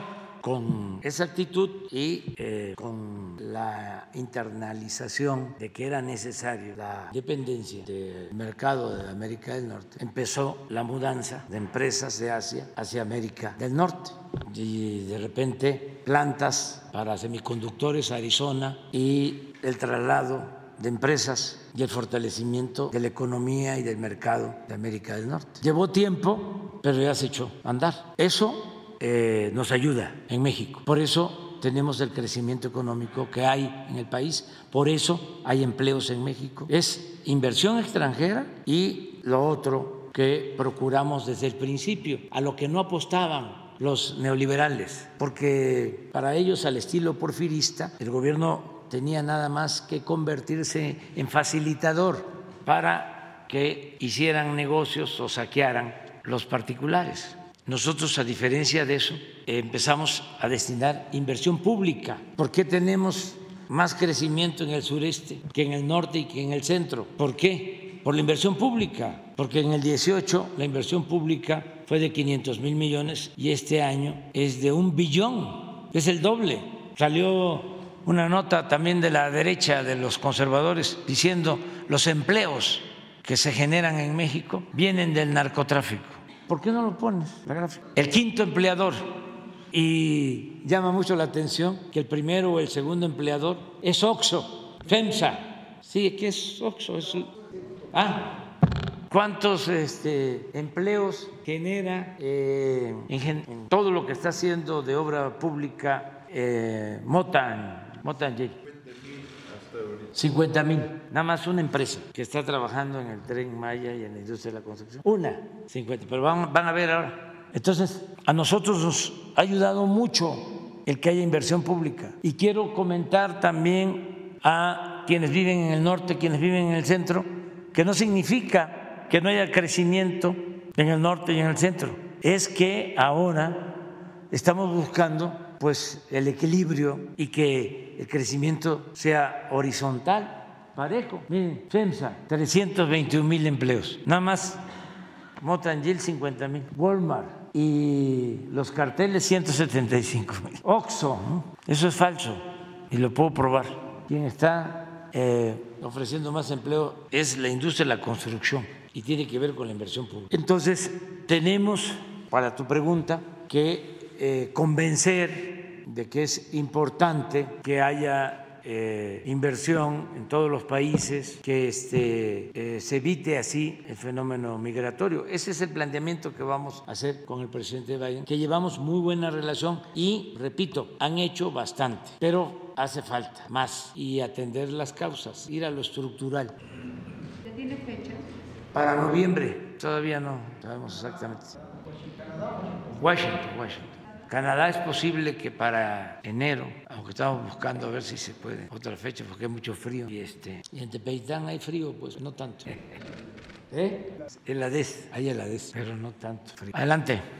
Eh, nada más por lo otro que planteabas, este, a ver si se ponen de acuerdo, ¿no? Sí, sí, pero ya está. Viene SOE y seguramente lo va. Y lo de COFEPRIS también. Hoy tengo yo una reunión con ellos y vamos a tratar. Buenos días, presidente. Mi nombre es Estefanía Antonio, de Diario Portal del Estado de México. Y eh, bueno, mi primer cuestionamiento sería que usted anunció que próximamente regresará al Estado de México para realizar una gira de trabajo en conjunto con la gobernadora Delfina Gómez. En este sentido, y tomando en cuenta la reunión, la reunión que tuvo la semana pasada con gobernadores del país, me gustaría preguntarle si está en la agenda analizar junto con la gobernadora el tema del Registro Nacional de Personas Desaparecidas y No Localizadas tomando en cuenta que la entidad es una de las tres principales en registrar el mayor número de casos. Y si no es así, ¿nos podría detallar cómo se replicaría en las entidades la estrategia de localización de personas desaparecidas? Sí, este, vamos a estar este fin de semana en el Estado de México. Vamos a estar viernes, sábado y domingo. Vamos a, supervisar obras y también vamos a tener reuniones de bienestar en Tecámac, en Ecatepec, en Chimalhuacán, en Texcoco, en Chalco, en Valle de Chalco y en Iztapaluca. Estamos ahí con la maestra Delfín, eh, porque hay tres obras importantes. Eh, una que tiene que ver con la eh, rehabilitación, rescate del lago de Texcoco, todo lo que se está haciendo. Eh, otra que es el tren del AIFA a Lechería y otra que es el trolebús de Iztapaluca, Chalco, hasta Santa Marta. Es una obra muy importante, va a ayudar mucho en el transporte a la gente. Entonces, eh, como están en proceso esas obras, las tres queremos que no se detengan ahora que hubo cambio en el gobierno y por eso vamos. Y estamos tratando, aparte, lo de la búsqueda de desaparecidos. Estamos eh, llevando a cabo un censo, una revisión casa por casa, hablando con familiares para eh, tener muy claro eh, qué está pasando, eh, cómo podemos eh, seguir identificando a más personas eh, con vida. Está trabajando en eso todo el gobierno. Ya vamos a tener un informe para ustedes y desde luego para los familiares. Creo que a más tardar en diciembre de este año. ¿Va a ser un informe de cada estado? De por estado. El primer informe va a ser sobre la Ciudad de México, porque está trabajando todo el gobierno de la ciudad ayudando en eso. y Ya van bastante avanzados. ¿Y la estrategia va a ser exactamente la misma que se está realizando en Ciudad de México o en las entidades donde se registran mayor número de desaparecidos se va a, a realizar también alguna estrategia que mejore esto? Igual, este, en todos lados es el mismo método eh, con la participación de todas las instancias de los gobiernos de todos los niveles de gobierno y eh, con el apoyo de la Secretaría del Bienestar, promotores, eh, servidores de la nación, todos ayudando en la búsqueda. Gracias, presidente. En mi segunda pregunta sería, eh, como usted sabe, la distribución fiscal otorga 80% de los recursos que se generan en el país a la federación y 20% a los estados de cuyo total solo 4% va a los ayuntamientos. En las últimas sesiones de la Asociación de Ciudades Capitales de México, que ha sido en Mérida, Puebla y Guanajuato, el presidente municipal de Toluca ha llamado la atención con una propuesta interesante. El presidente se llama Raimundo Martínez y propone hacer una reforma hacendaria para construir un nuevo esquema de distribución ampliando a un 30% el presupuesto de egresos de la Federación, el Fondo General de Participaciones para estados y municipios, a fin de que se otorgue el 20% para estados y el 10% para municipios. Lo que él argumenta es que los municipios, como el orden de gobierno más cercano a la gente, son los que reciben la presión más fuerte para atender temas de servicios y seguridad que son fundamentales para la ciudadanía. ¿Le parece, a usted, ¿Le parece a usted una propuesta atinada y viable? ¿Apoyaría usted una propuesta de reforma en este sentido? Sí, eh, hay que buscar nada más eh, un acuerdo. El gobierno de Jalisco, el gobernador Enrique Alfaro está proponiendo lo mismo y debe de hacerse una revisión a la ley de coordinación fiscal para definir las fórmulas de reparto de los ingresos yo creo que sí es este, importante hacerlo, además que ya nosotros ya no tenemos tiempo para eso, es una asignatura pendiente. Eh, cuando hablábamos del crecimiento en el sureste, debe de tomarse en cuenta que por décadas el sureste aportó mucho al desarrollo de México. Imagínense cuánto petróleo aportó el sureste, todo el petróleo que se produjo en México por décadas, sobre todo en los últimos 50 años de los 70 para acá. Chiapas, Tabasco, Campeche, Veracruz.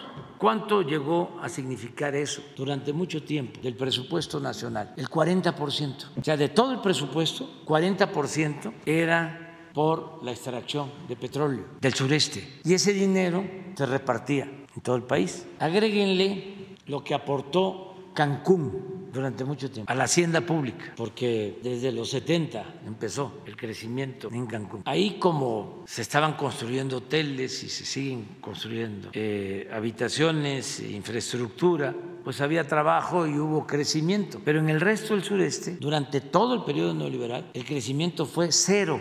Eh, es una gran injusticia el que se acabaron uno de los yacimientos más grandes del mundo, el yacimiento petrolero de Cantarel, lo achicaron, y Campeche es de los estados con más pobreza, con más abandono. Por eso fui a dar mi informe allá. Entonces, era justo que se volteara a ver al sureste. Hay algo que he mencionado, que yo tenía esto en la cabeza, ¿no? De buscar el equilibrio. Lo escribí desde hace tiempo, uno de mis libros, de este desequilibrio, ¿no? Que prevalecía en el periodo neoliberal, porque además, como no había participación del Estado en el desarrollo, pues donde había crecimiento, solo en algunas islas, islotes, y el resto del país se quedó en el abandono. Se despobló la mitad de México. La mitad de los municipios de México perdió población en el periodo neoliberal, porque la gente se fue pues, a Cancún, llegó gente de Tabasco y de Chiapas y de Oaxaca y de Veracruz y de la Ciudad de México y de todos lados. Muchas gracias a la gente de Quintana Roo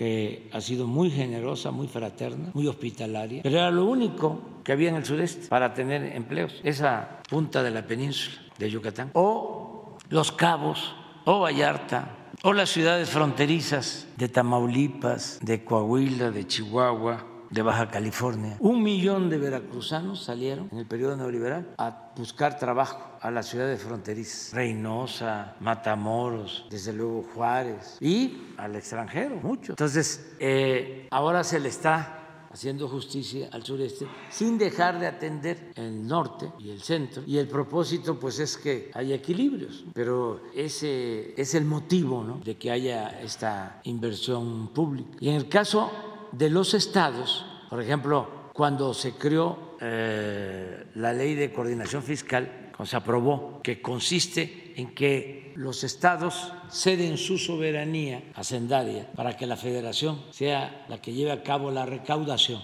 y luego, mediante una fórmula, les entrega a los estados un porcentaje, pero son participaciones federales. Cuando se hace eso, algunos estados logran acuerdos especiales. Tabasco logró un acuerdo especial que le dieran un porcentaje por la producción de petróleo, pero luego se lo quitaron. Así es, ¿eh? ¿Cómo es que dices tú? No se es que cuando van por dinero no se preocupen, no hay. Gracias. No, este, pero eh, cambiaron la fórmula cambiaron la fórmula. Este, dejaron a Campeche, dejaron a Tabasco, dejaron a Chiapas con muy poca participación, porque le dieron eh, más eh, importancia en la fórmula a la población. Antes era eh, producción, pobreza y población. Y en los últimos tiempos eh, el componente de población fue mejor atendido. Parte del acuerdo que hicieron los del PRIAN, porque todo tiene que ver con política. ¿sí? Acuérdense que pues el que gobernaba era el Estado de México, el licenciado Peña, y el Estado con más población era el Estado de México. Es el Estado de México. Entonces cambiaron la fórmula y el Estado de México, incluso más que la Ciudad de México en participaciones. Se cayeron las participaciones en la Ciudad de México y crecieron las participaciones en el Estado de México. Fue parte de un, uno de los enjuagues que hacían antes eh, para eh, facilitar las cosas. A cambio de eso, bueno, pues ayuda para que se aumente el IVA, de esas eh, negociaciones, pero sí es muy necesario hacer una revisión y tratarlo de manera muy profesional y que cada estado y los municipios sobre todo reciban lo que les corresponda y que actúen también los municipios, o mejor dicho, los gobiernos municipales, con honestidad, porque no es nada más tener más dinero, se trata de hacer más con menos, si no hay corrupción, pero si llegan más participaciones y se van a subir los sueldos y van a tener, eh, ¿cómo se llama? Los que cobran sin trabajar,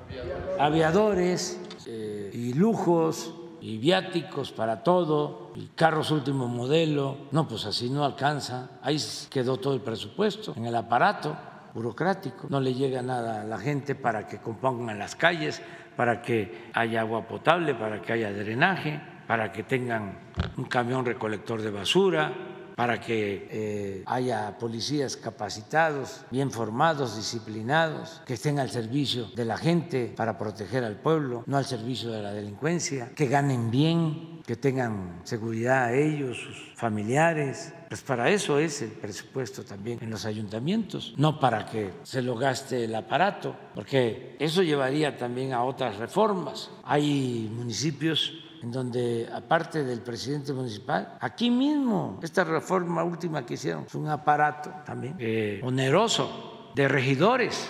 Yo les comentaba que eh, en una ocasión me llamó la atención de que se inscribían más para ser candidatos a regidores en Acapulco que para presidentes municipales de Acapulco, porque un regidor ganaba entonces, no sé ahora cuánto, como 100 mil pesos y además recibía eh, compensaciones y cada vez que había que firmar la cuenta pública le tenían que dar su recompensa. Entonces se peleaban por los cargos. Pero estamos hablando de que hay ayuntamientos con 10, 12, 14, 15 regidores. ¿Qué es eso? O sea, como la reforma electoral que nos rechazaron para que no haya tantos diputados tantos senadores, lo mismo el caso de los diputados locales, son muchos, pero también eh, venía la costumbre no solo de que ganaban bastante y tenían sus equipos de asesores y ayudantes. No solo eso,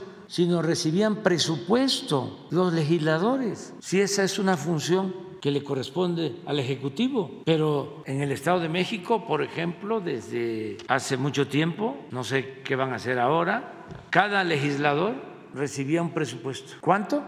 10 millones. Que para eh, comprar materiales de construcción, eso es un trabajo de la Secretaría de Obra Pública. ¿Cómo le van a dar a los legisladores dinero para hacer obras? Así surgieron los moches que les daban a los diputados federales, a cada uno un oficio de autorización de Hacienda de 10, 20 millones de pesos. Y por eso Carstens, era secretario de Hacienda con Calderón, tres años consecutivos sacó el presupuesto por unanimidad. Un mago.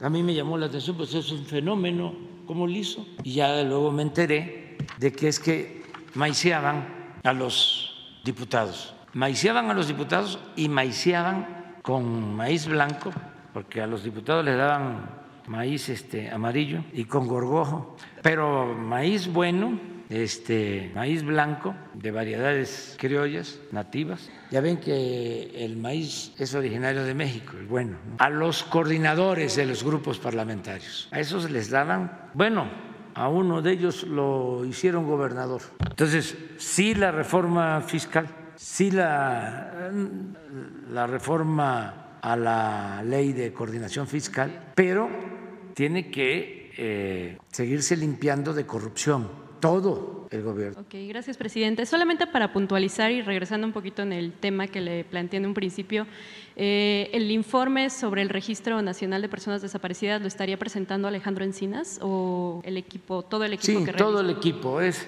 Encinas, es la secretaria de eh, Gobernación, Luisa María, también nos está ayudando Rosa Isela y los gobiernos estatales. Por ejemplo, en el caso de la ciudad se ha eh, hecho cargo Martí Batres y está avanzando con todo el equipo. Participan las procuradurías de los estados, eh, desde luego la Fiscalía General, todos. Y hay eh, avances importantes en la búsqueda, porque es una acción de miles de servidores públicos en compañía de los familiares de desaparecidos, porque sí se han destinado recursos con este propósito. Hay un presupuesto en la Secretaría de Gobernación para la búsqueda y se está haciendo constantemente, pero decidimos que sea algo eh, general, porque también los conservadores, corruptos, politiqueros, estaban hablando de miles de desaparecidos y ya se imaginan, bueno, hasta en el New York Times. Entonces queremos eh, que se tenga toda la información eh, sobre lo que realmente eh, debe atenderse y debe ser motivo de preocupación y de ocupación.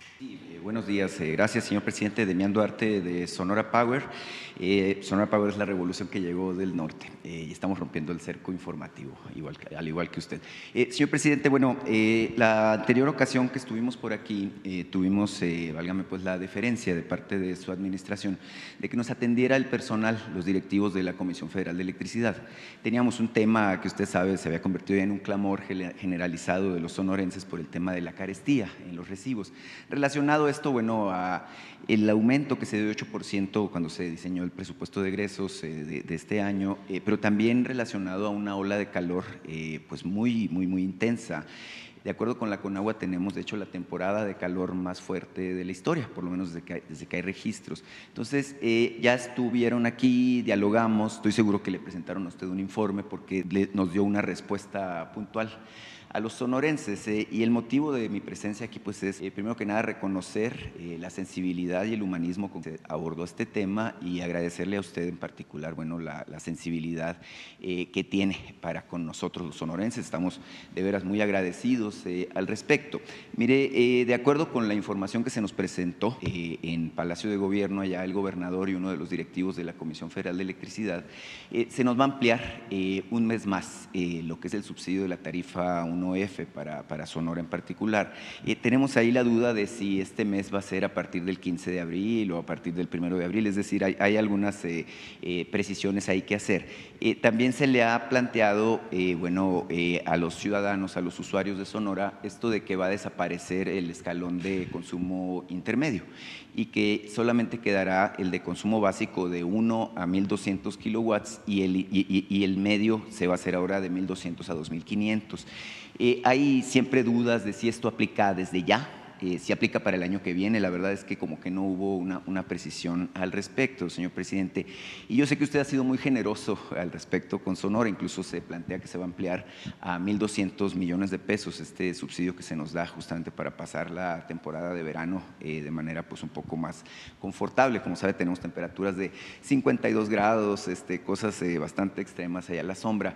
Simplemente tratar de precisar el, el- el tema y bueno, eh, reiterarle ¿no? también que estamos eh, realmente muy agradecidos los ciudadanos, los usuarios de Hermosillo, de Ciudad Obregón, de San Luis Río Colorado, de Caborca, de prácticamente todo nuestro estado con esta determinación que se ha tomado al respecto de las tarifas. Muy bien, vamos a, a pedirle al licenciado Bartlett y vamos a invitar a Alfonso Durazo que vengan aquí a la mañanera. Es que yo ya este año eh, a lo mejor no pueda ir o iría hasta finales de diciembre a Sonora porque ya eh, tengo compromisos. Voy a, visitar el Estado de México, luego eh, en 15 días vamos a- al tren Maya. ¿Por qué no pones el mapa del tren? Eh, vamos en 15 días de nuevo al tren y luego la, siguiente vamos a estar creo que en Baja California. No, no, no. eh, va a ser este el istmo del istmo. La siguiente, de nuevo regreso a el tren Maya, luego voy al Estado de México y luego voy a Baja California. Ya tengo muy comprometido todo este año, los fines de semana. Pero entonces invitamos a Alfonso aquí. ¿Por qué no? Este, nada más aquí el general Águila eh, presentó una lámina, porque quiero informarles que en 15 días ya vamos a subirnos al tren, vamos a hacer la supervisión de Cancún hasta Escárcega en el tren. En 15 días nos vamos a subir aquí, hasta aquí, 15 días. Y esperamos que en un mes, a principios de noviembre, si este resulta, que la suerte siempre cuenta, si resulta eh, el lanzado del puente de Boca del Cerro, ya vamos a poder llegar en noviembre desde aquí a Palenque, pero va a depender del mono sagrado, de pasar el Usumacinta. Y ahí vamos, vamos, vamos bien, vamos a terminar en tiempo. Las empresas se están portando muy bien, están cumpliendo. La gente de primera, los trabajadores, eh, lo que hablábamos de la inversión pública. eh, hace unos días estuve, bueno, el fin de semana, estuve aquí en Espujil y en un informe del presidente municipal le preguntó a la gente que si había trabajo con el tren Maya. Todos, todos están trabajando en el tren Maya. Eh, el, tráfico aquí de camiones, volteos, tráiler, es impresionante. O sea, es la obra más importante que se está construyendo en el mundo. Por ahí un este, adversario nuestro, conservador, eh, dijo que no era cierto, que era una obra de China. No,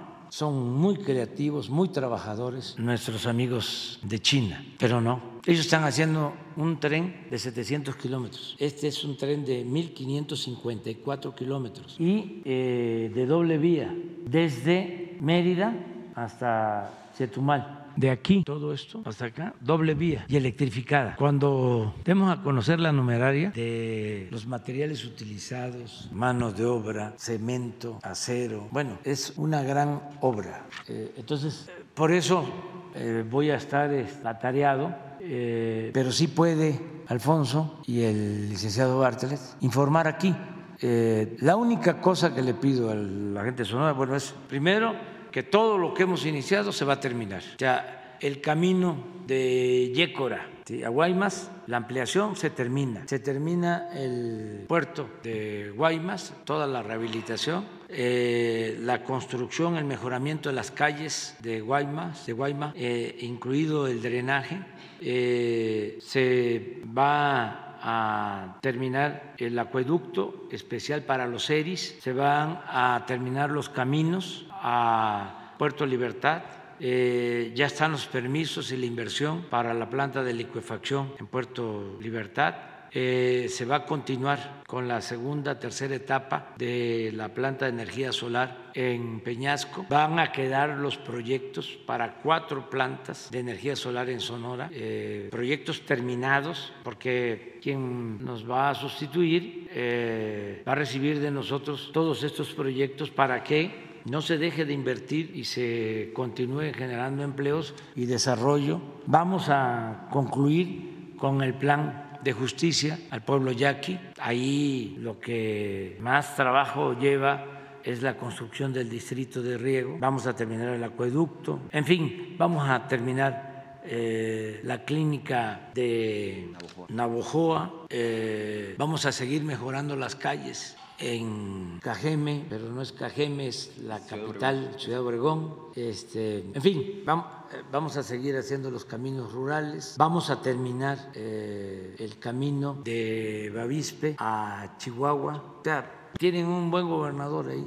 Eh, mire, lo vamos, si no va este año, pues lo vamos a estar esperando el año que viene. Usted siempre es bienvenido en nuestra tierra, presidente. De hecho, en su reciente informe el gobernador Alfonso Durazo eh, decía que usted tiene allá pues una popularidad del 78% y él pregunta, yo me pregunto por qué no es del 100, decía el gobernador, ya que usted ha hecho tanto eh, por nuestro estado. Eh, señor presidente, hay un tema pendiente que le planteé aquí la última ocasión que platicamos, el tema de los carros chocolates. Este, es un tema, tema sensible, tema importante, de hecho se acaba el decreto este 30 de septiembre. Eh, y hay un tema que ha quedado eh, suelto, que es eh, los autos que no entran dentro del decreto. Lo, lo, platicamos aquí y usted comisionó a la Secretaría de Seguridad Pública para que nos informara qué va a pasar. Porque mire, hay carros que son fabricados en otros lugares del mundo, que no entran porque no son de la zona del TEMEC y esos carros han quedado fuera. También hay otros vehículos que lamentablemente han seguido entrando al país de manera ilegal, es decir, sigue por algún lugar, porque esos carros no entran volando, este, entran eh, por tierra, eh, pues siguen entrando vehículos ilegales eh, y esto ha generado de nueva cuenta pues un problema porque tenemos un volumen importante de gente en todos los estados fronterizos que no alcanzan o no entran en el decreto de, regularización. La pregunta muy específica, señor presidente, si existe la posibilidad o de que se amplíe tanto el plazo como de que se amplíen los criterios que considera este decreto que ha sido pues también muy generoso al respecto, este, pero sí, eh, lo que yo le manifestaba en esa ocasión es que se ha legalizado más o menos un millón seiscientos mil vehículos, eh, se estima que hay un millón doscientos mil eh, adicionales que quedan fuera del decreto, entonces realmente que es un problema de muchas dimensiones, de inseguridad, un problema ambiental, un problema también que tiene que ver con la seguridad jurídica de los propietarios, es decir, una serie de, de, de. Y por último, señor presidente, vimos, vimos que se se, decretó eh, que se expropian eh, las concesiones que había para la explotación del litio. Muy en particular, eh, bueno, tiene que ver con esta empresa de capital chino que había comprado, válgame pues, a los desarrolladores iniciales de Bacanora Minerals, este proyecto. la compañía, si mal no recuerdo, es Ganfeng Lithium, y bueno, pues esto ha propiciado pues ya cierta controversia. Preguntarle los alcances de esta determinación y bueno, ¿qué, qué, se puede esperar al respecto? Gracias, señor presidente. Sí, sobre esto último se está avanzando, ya es una decisión que se tomó de la nacionalización del litio. Este es otro mineral estratégico que queda para el desarrollo futuro en Sonora y en el país, porque es un mineral estratégico. Esto va a ayudar mucho para hacer realidad el plan Sonora. Yo tengo una reunión pronto con Alfonso Durazo, vamos a seguir hablando de este tema y viendo avances en este plan. Y sobre los carros eh, voy a, pedirle a la licenciada Rosa Isela que nos informe para ver qué, qué se puede hacer, qué sigue. Y lo tienen que hacer antes de que termine el mes, ¿no? Sí, pues a ver si en esta semana eh, hay una eh, respuesta de Rosa Isela, que le invitemos, a ver qué, explicación nos puede dar, en un sentido o en otro, pero que la gente sepa, que todos estén informados. Ya nos vamos a ir, tú te vas a quedar primero no, no, no, no, no, no, no, no, no, no, no, no, no. Estoy preparado para este, enfrentar motines emocionales, ¿eh? este, y, no acepto mayoriteos. ¿eh? no, eh, sí, para, porque ya llevas mucho tiempo queriendo preguntar. ¿Y tú, tú qué decías? Ah, sí, se está haciendo la investigación. Hoy se trató en la reunión. Al parecer iba acompañada de tres personas, dos fueron liberadas. Se está trabajando en eso. Está a cargo del gobierno de Jalisco, pero nosotros estamos ayudando. La reunión del gabinete de sobre migración, ¿a qué hora será, presidente? Como a las 12. 12. Pues no puedo este, adelantar nada, ¿no? Este, vamos a esperarnos, pero.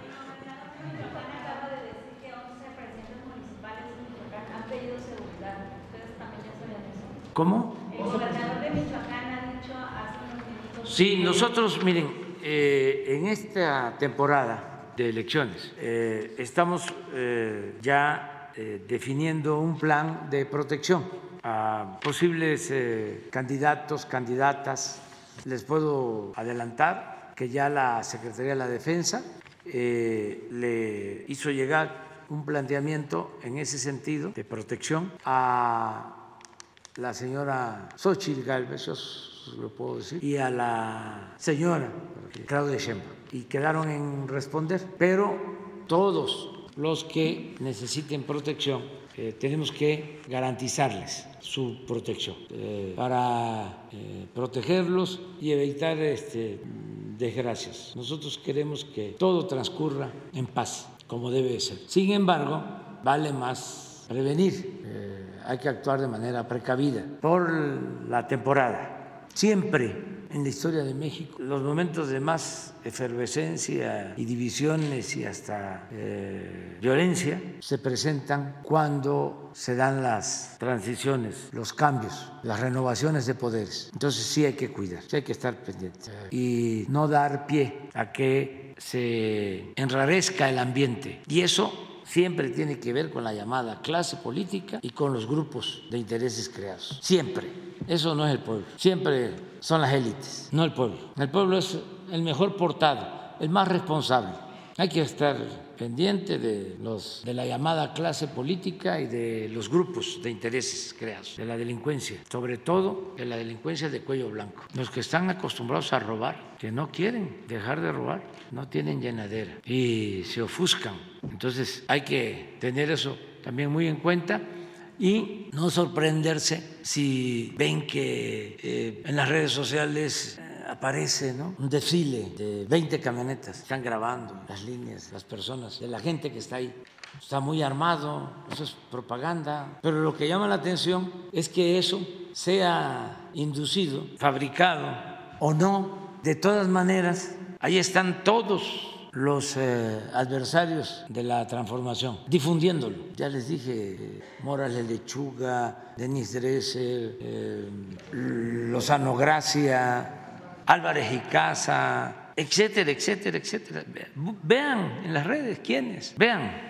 No estoy diciendo que ellos lo armaron, no, sino que cualquier cosa, aunque este, se trate de hacer apología de la violencia. No les importa. Por eso va a continuar toda esa campaña. Sin embargo, pues no, no pasa a mayores y qué bueno, ¿no? Y todos tenemos que actuar con responsabilidad y dejarle al pueblo la decisión. No estén pensando que el pueblo no está preparado para la democracia como se suponía en la época de Porfirio Díaz. Y ya quítense de la cabeza que el pueblo es manipulable, que el pueblo es tonto. Quítense eso de la cabeza. El pueblo es mucha pieza. El pueblo de México está muy politizado, muy consciente. Lo he dicho y lo voy a seguir repitiendo y lo puedo probar. El pueblo de México es el pueblo con menos analfabetismo político en el mundo. No les va a gustar a los expertos, especialistas, científicos, sociales, politólogos, pero es un pueblo excepcional, extraordinario. Hay que ver de dónde eh, surge, se promueve la corrupción. ¿Es de abajo hacia arriba o es de arriba hacia abajo? La mayor riqueza de México es la honestidad de su pueblo. Entonces, confiemos en la gente, no va a pasar nada, la gente está muy consciente y a los ambiciosos que se tranquilicen, que se serenen. Es bueno el té de flor de tila. Eh, hay que ver más este fútbol, béisbol. Hay que irse de vacaciones, este, descansar, leer, no andar ahí tenso. Ya lo bueno es que como pusimos el letrero de que no vean la mañanera les ayuda bastante, que no la vean, que nada más este, en las pláticas que les digan algo, porque tampoco pueden cortar así de tajo, ya no saber nada de nosotros, no, que les digan algo, pero que no estén viendo todo el tiempo porque sí, se pueden este, alterar. Vámonos a desayunar para no alterarnos.